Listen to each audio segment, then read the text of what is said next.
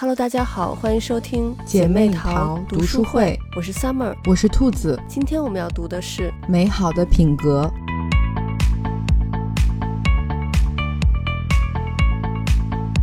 于有一本书是在讲关于善良的了。嗯，你知道，就是现在最畅销的书都是各种成功学呀，或者是教大家怎么挣钱之类的，就感觉已经很少有书在教大家一些咱们认为是最基本的这种美好的品格了。嗯，然后因为刚好前一阵儿有一件事情也。有在困扰我，就是因为平常我对我孩子的教育啊，就是会比较强调善良啊、正直啊之类的。嗯，然后他们在学校或者是幼儿园，或者是说在外面玩的时候，我就。在旁边观察，就发现有不少的孩子，他们表现出来的，嗯，就明显看起来家里就不是这么教育的，然后就显得好像我的孩子有点异类的那种感觉。嗯，然后时间久了呢，我就有点怀疑，说是不是我的这种，嗯，强调品质的教育是过时了嘛？是不是现在的社会已经不看重这个了？不过就是看了这本书。我觉得对我的心灵倒是多了一分的慰藉，就是觉得 善良还是很重要的。嗯，不过我觉得，嗯，就是我的教育理念可能也可以稍微的改进一些，就是让他们在学会嗯温良恭俭让的这个同时呢，性格也可以再稍微强势一点点。嗯，对，还是要保护好自己。嗯，对，其实我觉得现代社会对善良不再那么追捧，也是有原因的，就是。人们总是会把善良和一些不好的方面去做连接，就是比如说，像作者说，基督教会会把善良和成功视作一个二选一的选择，嗯，就是你要不然就做一个一事无成的善良的人，要不然呢，你就是做一个无恶不作的成功的人，嗯。然后还有很多人会认为善良和挣钱和有财富是也是一个二选一，你就是要不然就选择这个，要不然就选择那个的这么一个问题。当然，我觉得其实我们可能大部分人，你去想说这个觉得是不对的，但是在现实生活中，就是当你碰到一些利益和品格冲突的选择的时候，我觉得可能大部分人都会选择利益，因为说实话就。即使我平常，我刚才说在教育孩子都各种好的品质啊，然后像我自己在生活当中，我也会非常注意。但是有的时候，我觉得我也是会选择个人利益。你比如说，像我平常。经常在说环保啊什么的，但是我发现我就是只有在我能轻易做到的部分，就会去践行环保。比如说，我可能买有机的食物啊之类的，嗯，但是其实我们知道，汽车的尾气是全球暖化的一个非常重要的原因。那我虽然知道这一点，但是。我还是一直在开这种大排量的 SUV，就是从我第一辆车一直到现在的每一辆都是 SUV，因为我是自己觉得 SUV 比轿车视野要好，然后更安全一点。因为我的身高不是那么高，所以我觉得我开 SUV 的话，我可能视野会稍微好一点。但是。就是虽然我一直在跟身边的人强调环保，但其实我也并没有从自身做起，所以我觉得就遇到这种和自身利益冲突的时候，我还是顺从了自己的这种自身利益。所以其实我们大部分人在碰到这种利益和品格之间的这种选择的时候，可能很多人虽然知道是要选择那个。那个好的品格，但是可能最终还是会从自身的利益来出发，这就导致我们很多人可能就会觉得，哎，我就是不一定有有的时候碰到了和个人利益呃冲突的时候，我可能就会不选择善良这样子。嗯，这个其实确实还挺难的，有时候。嗯嗯，对，对，就是。因为我看他前面讲善良这个地方的时候，我就会想到很多我们平时说的一些老话，就比如我们会说“人善被人欺”，嗯，对，就这个话有很多人说，所以就是遇到有一些事情的时候，你也会看到有一些人评论就会这么讲，所以就是他们就会说：“哎呀，所以做人不能太善良。”就是会有这种给人一种这种大环境的感觉，就是嗯，善良的人。可能就是会比较弱势一点，然后还有的时候我们会说，就是，嗯，做生意的人，就是或者做买卖的人，嗯，也不能太善良，就是太善良的人是做不了生意的。就我们也会听过有这种话，因为就觉得做生意这个商场如战场，嗯，所以他也你太善良，就你也会可能就是失败什么的。就和他说的一样，就是善良好像跟成功，就你只能选择一个。嗯嗯，所以确实就是感觉这种大环境好像，嗯，大家会觉得你做一个善良的人，可能你就。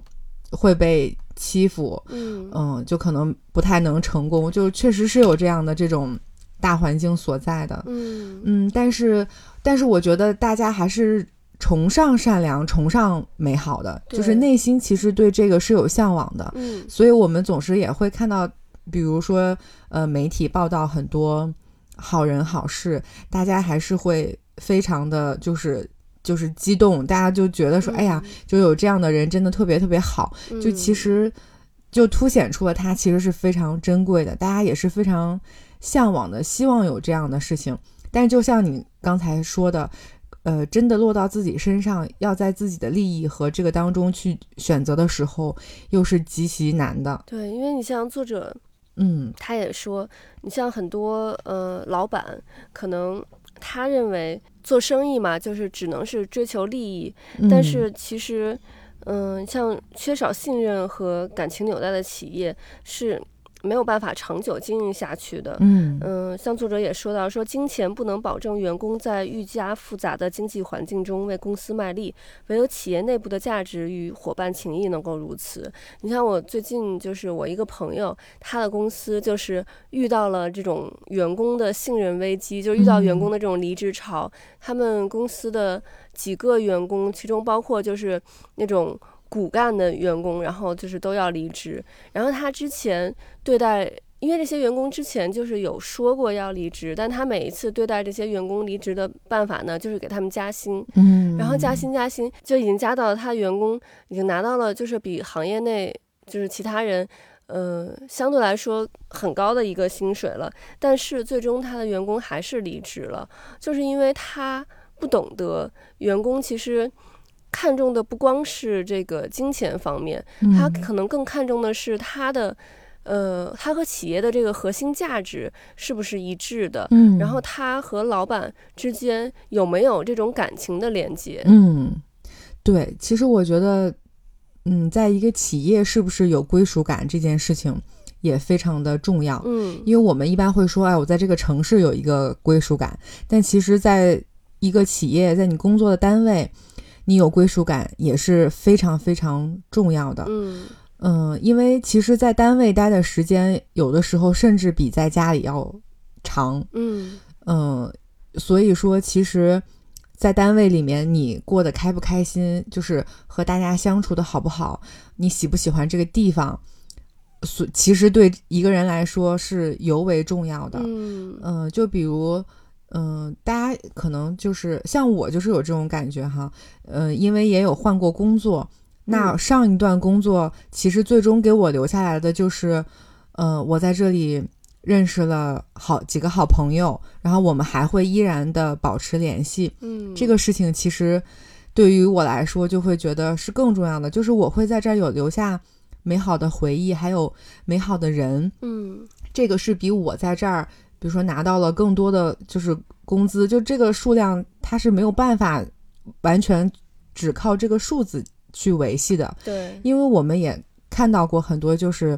你觉得他在这个公司呃赚的很多，但他最终还是离开了这儿。嗯，然后他会告诉你说，哦，就是这个地方和我的价值观不一样，或者说呃。呃，老板的核心理念和我不同，嗯，所以其实这个东西对对人来说是更重要的，因为你每天都要和他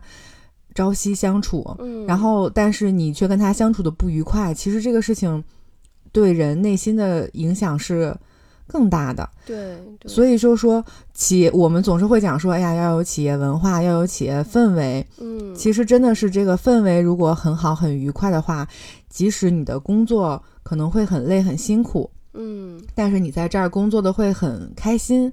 就是我们都常说不怕身体累，就很会怕心累。我觉得讲的就是这个点，就是我觉得我们中国人是不怕吃苦的。对。但是如果说你在工作中，这个氛围、这个环境让你觉得不舒服，或者或者有人让你觉得不舒服，那你在这里干肯定是会很痛苦的。嗯。久而久之，你就不会再想留在这儿了。对对，因为升职加薪它都是有一个这种边际效应的，嗯，就是在一定的范围内，你可能升职加薪会让员工的满意度很高，但是到了一定的这个数值之后，你再去给他加薪，其实对于他的那个激励效果就没有那么的高了。到那个时候，反而是这种就是可能精神层面上的东西对他来说更重要了。对，而且像嗯。在这个人际交往方面，其实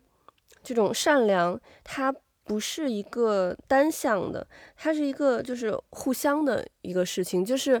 嗯，因为你不可能在各个方面都很强，有你强的地方，也会有你不强的地方。那在你强的地方，可能你是那个帮助别人的人，你是那个提供善良的人。那在其他方面，那可能在你弱的地方，那你就变成了那个。被帮助的人，对，所以就是，嗯，你像我们对别人保持善意，像作者说的，不仅仅是因为，就是可能我们为他人的呃痛苦动容，也因为就是我们知道在同等的时候，我们也需要别人。来帮助我们，帮助我们度过这个生活的难关。嗯，你像作者说，我们能够成功，只能是因为他人常常是我们的母亲，用生命中的大把时光善待我们。你像，如果这个世界大家都不追求善良的话，那我们肯定是没有办法成功的。我们之所以成功，是不光是我们自己的原因，一定是我们身边的人对我们提供了很多的帮助和支持。嗯。对，是，所以就是我们当我们在想自己要不要善良的时候，其实，嗯，不能想的是，比如说，哦，我善良了，好像我就吃亏了。嗯，那如果大家是都这样想的话，那其实别人那，别人肯定对你也不会善良，那你其实占不到什么便宜，而是因应该大家就是都想着我要。为别人做一些什么？那这样大家每个人就等于是把那个蛋糕去做大了，而不是说我们要去抢那个蛋糕。嗯，对，就是这个其实啊，就我觉得看这本书，它其实是对每一个人都提出了要求，嗯，是希望每一个人向自己看，就是自己要这么去做，嗯，而不是说去要求别人这么做。对。嗯，对，所以我就是看到这儿 会想到那个歌词，就是如果人人都献出一份爱，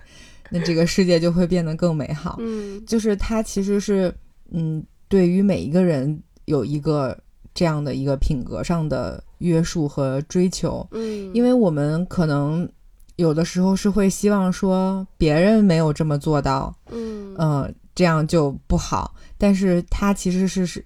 它其实是说。你要先让自己做到这一点，然后每一个人都能做到这一点的话，就会不一样了。嗯，但是这个事情，我觉得在现实中，嗯，还是有一些难度的。嗯嗯，所以其实就是希望，就是更多的人如果看到这本书，就是可以有一些思考和改变。嗯，对。但其实我觉得，就是很多时候，嗯，一些老的传统反而是。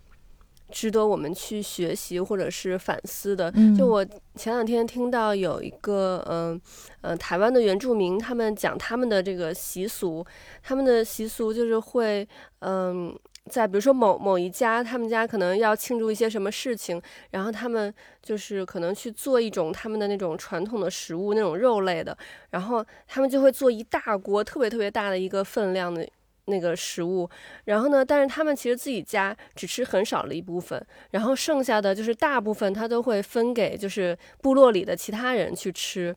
然后呢，他是因为他们知道，就是这个部落里，比如其他的这个家庭，他们需要可能庆祝什么东西的时候，他们也同样会做一大锅的那个肉，然后他们自己家里留一小部分，然后剩下的再分给其他人家。所以这样，这个其实就是大家互相就是对别人。保持一种善意，就是你把你的东西分享给别人，别人也会把他的东西分享给你。嗯，是，我觉得分享也是一种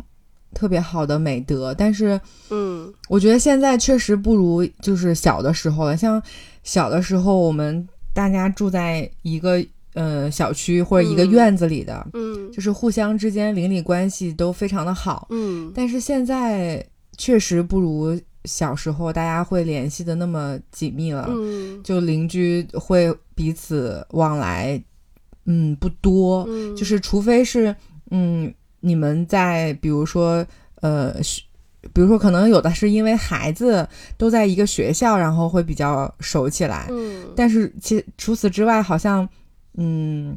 就这种邻里之间的连接就不如像小的时候大家那么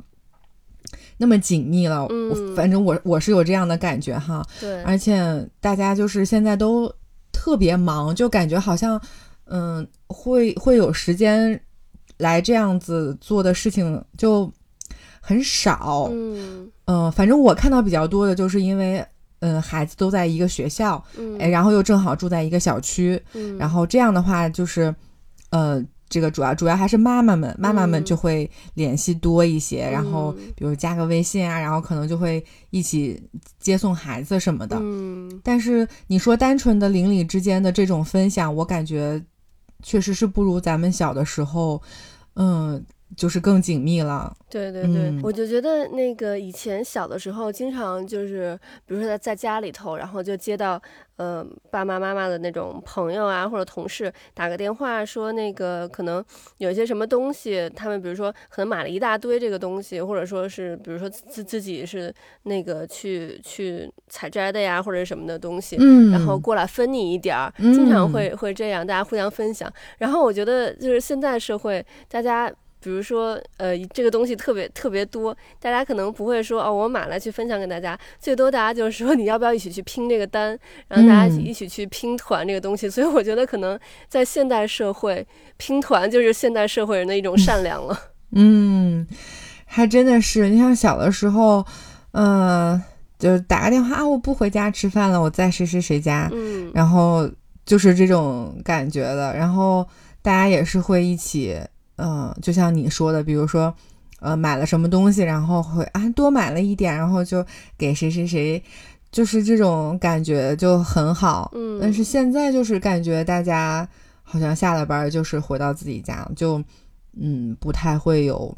这种联系。嗯嗯，对，就是感觉这种分享就少了很多。对，那在另一方面呢，作者还说，就是我们很多人会觉得。善良的人就是特别无趣的人，嗯，认为就是他们可能既不会是一个很好聊的朋友，也不会是一个很有激情的爱人。但是我觉得其实这个也是一个谬误，嗯，就是善良的人也可以很幽默风趣啊，然后善良的人也可以很有情趣、很有激情。反过来说，如果说，嗯，你的朋友是一个斤斤计较。而且还可能不时的会利用你的人，那你会想和这样的人做朋友吗？或者是说你的另一半是一个对你不忠诚，或者说有暴力倾向的人，那你会希望和这样的人一起生活吗？所以我觉得不管是友情还是爱情，其实都是建立在双方互相信任、互相尊重的基础之上。这个时候，我们就需要有一个拥有。这种良好品质的朋友或者是爱人，然后在这个基础之上呢，如果他们能拥有这种其他招人喜欢的那个性格，那自然是更好的。但我觉得这个一定是不是互相矛盾的。嗯，你像作者说。像激情，就如同其他为人类认知做出真正贡献的事物一样，也不过是昙花一现般的东西。安静的时光、日常的琐事、规律的作息，才是不断带来创新的先决条件。因为其实我们大部分的时间都是在这种日常的小事、非常嗯平稳的这种情绪下度过的。激情只不过是我们生命中的一个点缀，当然有是最好，但是其实更重要的是。你的朋友或者说你的爱人，他有这种美好的品格，他是一个非常稳定的人，能给你带来稳定的生活，不会说是那种让你经常大起大落这种，给你带来很多的惊喜甚至是惊吓的这种人。对，我觉得反正就是我的这个择偶条件标准里面，我就是非常希望我的另一半是一个善良的人，我觉得这一点特别的重要。嗯，特别巧的是，我昨天晚上出去吃饭，然后坐在我隔壁隔壁的一桌是三个男生，嗯，然后中间突然有一段，其中一个男生就是特别愤慨，就是他能能听出来他非常生气，然后他就大声的在就是呃诉说他的上一段感情，他我觉得他应该是真的被。伤到了，所以他，嗯，就是所有人都看向他，因为他特别激动，嗯，然后他中间就是因为离得比较近，就是稍微，嗯，听到了一点，然后他其实会就说到的是，嗯，另一另一半，就他当时的另一方是，就是对他的，呃，就是房产有一些企图，就是他就说了一下前因后果哈，反正我就不具体说了，但是意思是这个意思，就是，嗯。嗯。所以呢，就是能看出来这个事情对他的伤害是非常大的，所以他才会在餐厅那么多人的情况下，那么激动、大声来说这件事情。嗯，所以说我就觉得，如果对方是一个就是善良的人，他没有这些算计和企图，可能就不会有这样的事情发生了。嗯嗯，所以我就觉得说，其实就真的是。善良其实是很重要的，对。就我觉得，大家其实，在日常的生活中，肯定对物质是有一定的需求，嗯。但是你最终能够得到内心觉得你幸福，觉得跟对方在一起很开心很好，一定是因为这个人的品质很好，嗯，而不是说因为他有多少多少钱。那即使他的钱很多，但如果他不是一个善良的人。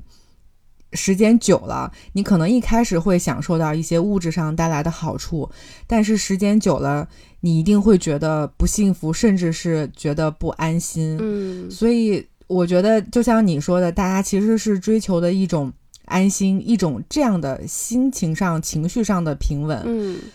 所以其实有一个善良的人作伴这件事情。我觉得就是对于我来说是安全感非常非常高的，就我对这个需求很高。对对对，你像作者他就是说，其实我们可以善良且成功，嗯，可以善良且激情，可以善良且富裕，也可以善良且勇猛，就是这些。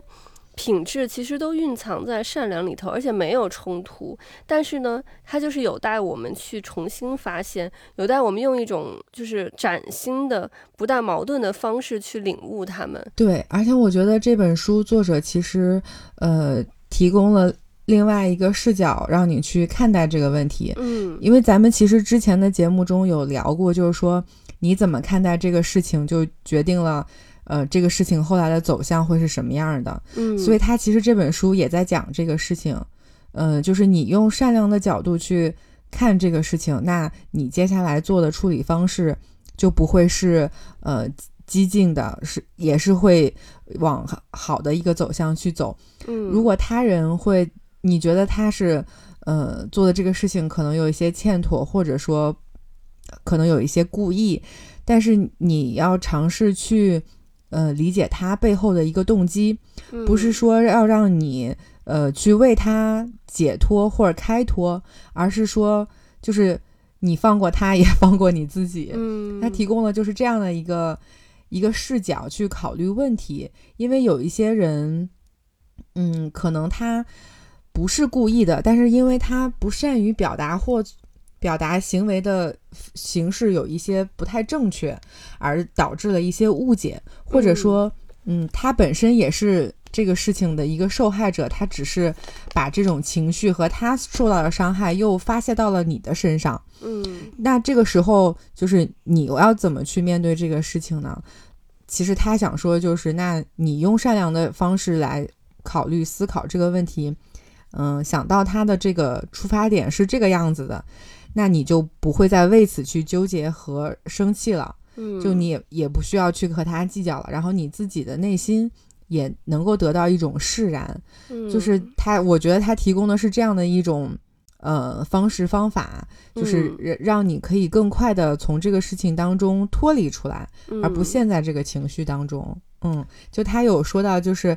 嗯，因为小孩子有时候会无理取闹嘛，但是你不会和他斤斤计较。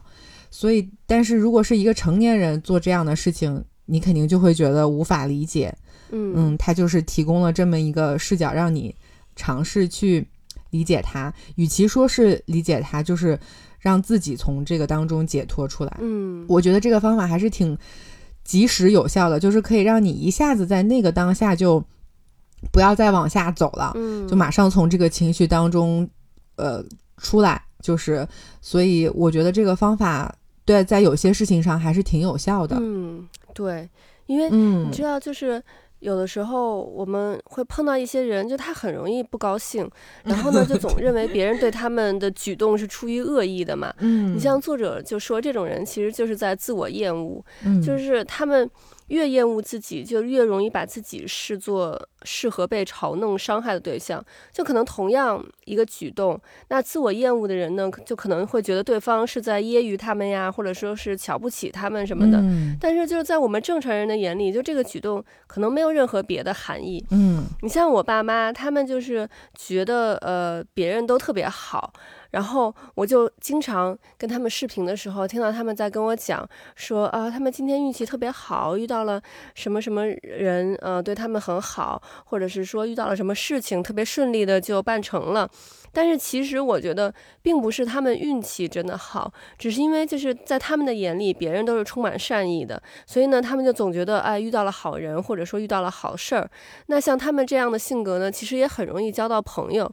所以我觉得，真的就是你的生活是什么样子，呃，很重要的情况是取决于你怎么去看待它。就是如果你认为别人都是充满善意的，那可能你的生活就充满了美好；如果你认为别人都是充满恶意的，那你的生活可能就是到处都是难关。嗯，对，我觉得作者说的那个自我厌恶的那个点挺好的，因为他当时还举了一个例子，就是说，哎呀。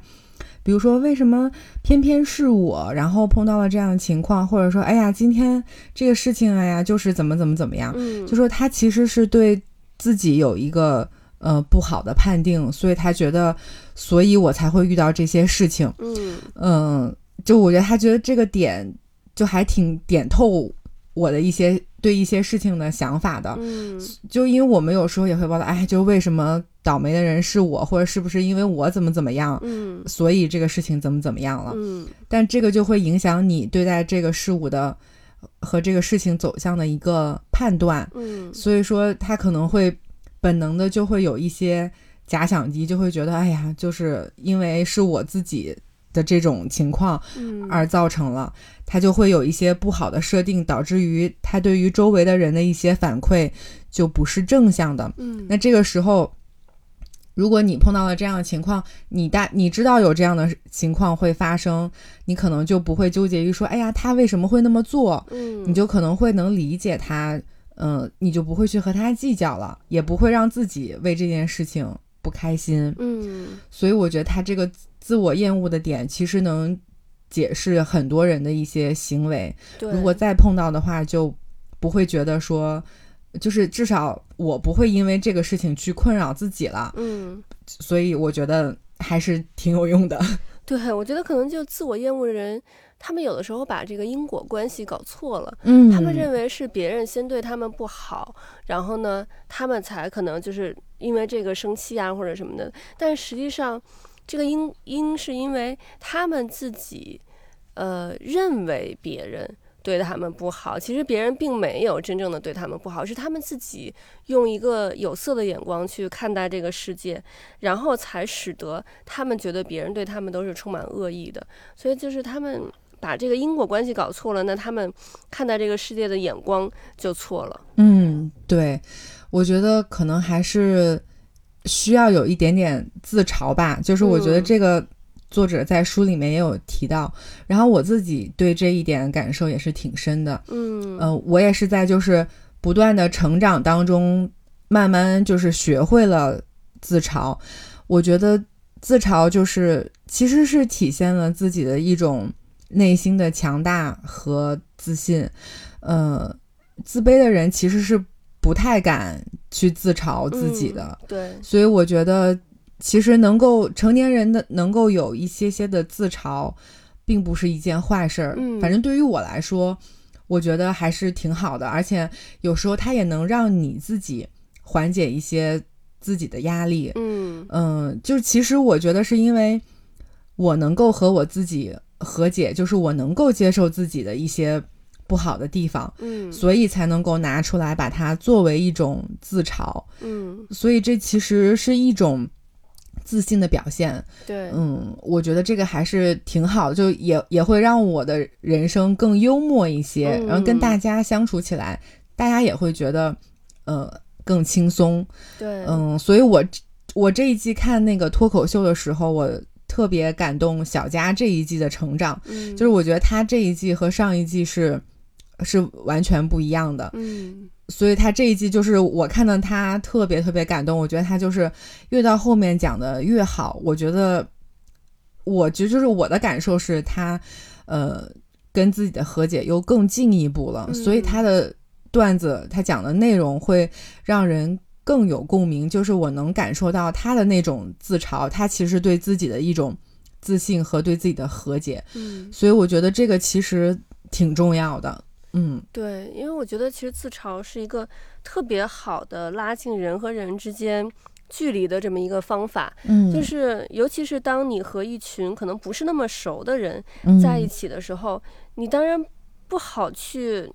开别人的玩笑，你也不好去开，甚至就是说可能跟你们没有关系，第三方的那么一个玩笑，这个可能会让别人觉得你是一个很刻薄的这么一个人。但是你很好的办法就是去开自己的玩笑，你开自己的玩笑，或者是说，当我们谈论自己的时候，我们如果是。都在谈论我们的一些优点，在呃，当然我们可能都希望在别人的眼中形象，我们自己的形象是一个非常好、非常完美的这么一个形象，但是这样其实反而会让别人觉得你有距离感，所以这个时候适当的就是开一些无关紧要的一些自己的玩笑，其实是非常好和别人拉近距离的。嗯，确实是，嗯，就会觉得这个人，哎呀，好有意思啊，很幽默，然后你就会觉得整个这个氛围都很轻松。嗯。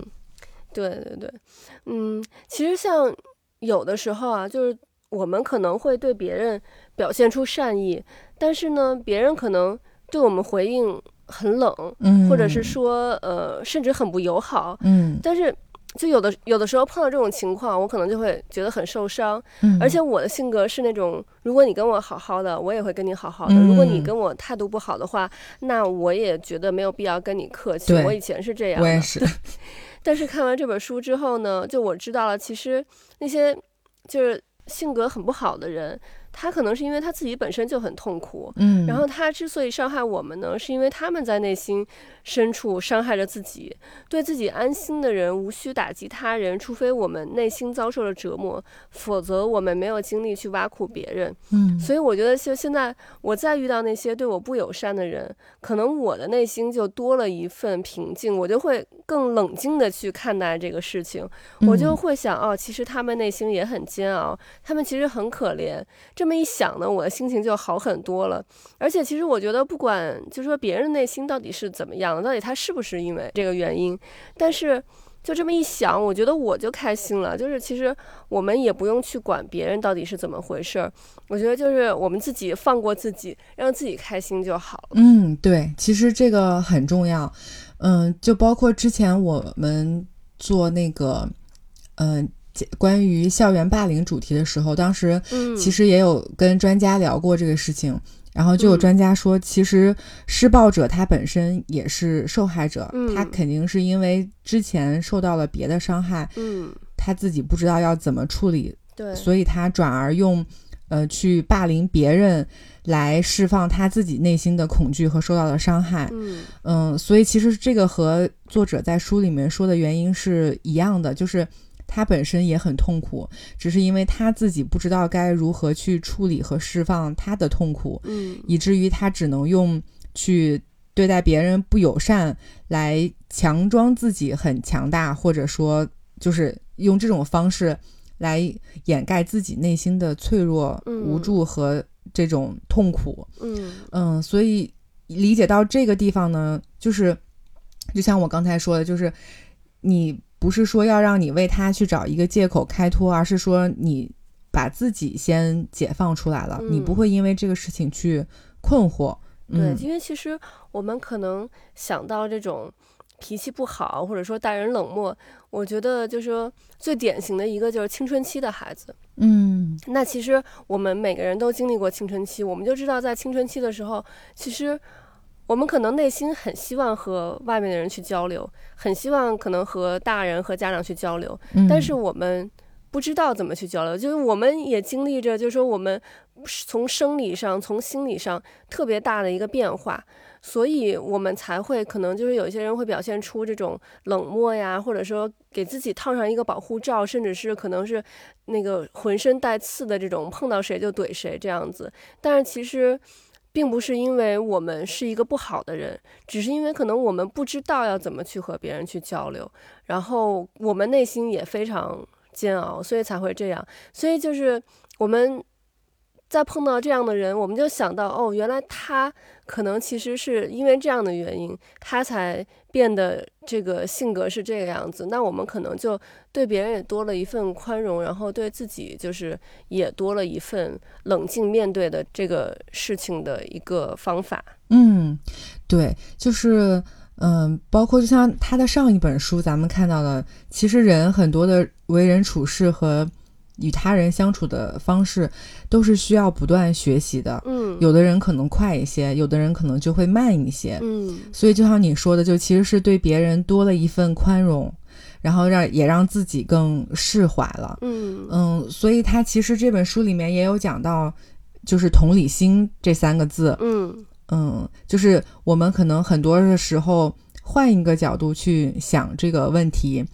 它就会不一样了，嗯，就包括我们上周的时候，几个朋友一起看那个《再见爱人》这个综艺，嗯，然后就有探讨过一些问题，就像其中就有嘉宾说，嗯，有很多夫妻会因为挤牙膏这个事情吵架，就本来是一件很小的事情，但最终时间长了可能会上升到一个更高的矛盾，嗯，然后其中一个朋友就说说，他觉得挤牙膏根本就不是一个事儿。那一个人从中间挤，另外一个人从尾巴挤，那就，那你在用的时候你就从尾巴挤不就好了吗？然后另外一个朋友就说说，那是因为挤牙膏这个事情不是你的点，嗯，而是他的点，嗯，但是你肯定也会有自己的点，是别人觉得这不是一个事儿的，对，所以我就觉得他们其实说的很对，就是每个人其实都有自己的点，这个点是不一样的，嗯，那当你觉得这个事情不是个事儿。可能在别人那儿就是一个他过不去的坎儿，那这个时候就是我们就需要尝试用同理心去站在别人的角度想这个问题，你就不会过于的说觉得这个人做的事情他不对，嗯，只是你们每个人的点不一样而已，嗯，所以我就觉得同理心这个事情就真的还挺重要的，其实也是一种我们现代社会很需要的一种品质，因为有的时候可能就是因为这种不理解。就会造成了两个人之间的一种误会，嗯嗯，所以我觉得这个还是，就是还是看完这个书还是挺有指导意义的。对，没错。其实我觉得需要同理心，一个是就是说从对方的角度站在对方角度去考虑，另外一个很重要的一点就是，呃，你要善于去聆听，嗯，因为像作者也是有提到这一点嘛，他就是我们现在其实很多人我们。很擅长于去说，呃，一直在跟别人去去说自己的呃痛苦啊，或者说说去说自己的喜悦的事情，反正总是在说自己的事情。但是我们其实很缺乏的是怎么去聆听别人。对，有的时候可能别人在说，但我们没有真的用心去听别人讲什么。嗯，你像作者就说，其实如果有一个。善于聆听的人相伴左右的话，我们就会有极度的幸福体验。嗯就通过揣摩这种满足感，我们就可以学着去放大这种满足，然后并且推己及人，就让他人也感受到这种满足，被这个满足感治愈，然后如此往复。他觉得，就是说，聆听称得上是建设美好社会的一个关键因素。嗯，对，如果身边有一个。很善于聆听的朋友真的是挺好的，嗯，因为我们有的时候确实是需要把自己的一些情绪抒发出来，嗯，就是你可能没有办法和你的家人说，和你的爱人说，但是如果你有一个朋友，就是他可以聆听你说一些事情，就是你会觉得真的非常非常的幸福，嗯，对，一个善于聆听的人，我觉得像一个好的主持人一样，嗯，就是可能你跟他讲。呃，你的这些困扰的事情，然后呢，他可能会跟你分享一些同样就是他同样的经历，嗯，但是呢，他不能把他变成讲述的这个主角，嗯，他很就是他其实应该是，比如说你跟他讲了一些什么，他对你进行一个引导，然后让你自己去发掘你内心自己的想法。嗯，对。你说的很对，其实就是咱们刚才后面讲的这些内容，都是在这个书的最后一章，它是叫《善良的魅力》。嗯，然后它里面其实讲了很多，就是我们一些呃人际交往方面的问题。我觉得其实是对，就还挺值得我们学习的。我觉得没错，就是啊，我真的觉得就是。自我成长的这个路上，确实是需要不断学习的。就是尤其看完他这几本书之后，就会发现，其实是要真的是要不断去学习。嗯，对，而且要练习。嗯，对。我觉得他这个后面有一句话说的特别好，他说：“我们常常在他人面前退缩。”不敢遵循心意与之接近，这让我们显得有些冷漠。但其实我们这么做的原因，不过是害怕有失尊严。当我们停下试图给他人留下好印象的脚步，勇敢地踏出舒适圈，敢于偶尔表现得荒唐可笑时，一段友谊便诞生了，一种寂寞就消失了。我觉得这个说的特别好，就是我们其实和别人，就是我们和别人成为朋友之间，就是隔着这么一堵。墙，这堵墙其实很好去打破，但是有的时候我们就不敢去打破这堵墙。嗯，对，我觉得有时候适时的放下自己的自尊和面子，嗯，也会挺轻松的。嗯，对对对，对，就是放过自己，也放过他人。对，是的。嗯。这样就可以活得没有那么累。对，是的，嗯。那希望大家听完今天的节目，或者说看完这本书之后呢，能消除掉对善良的偏见，重拾起很多美好的品格，做一个更优秀、更快乐的人。嗯。OK，那我们今天的节目就到这里了，我们下期再见，拜拜，拜拜。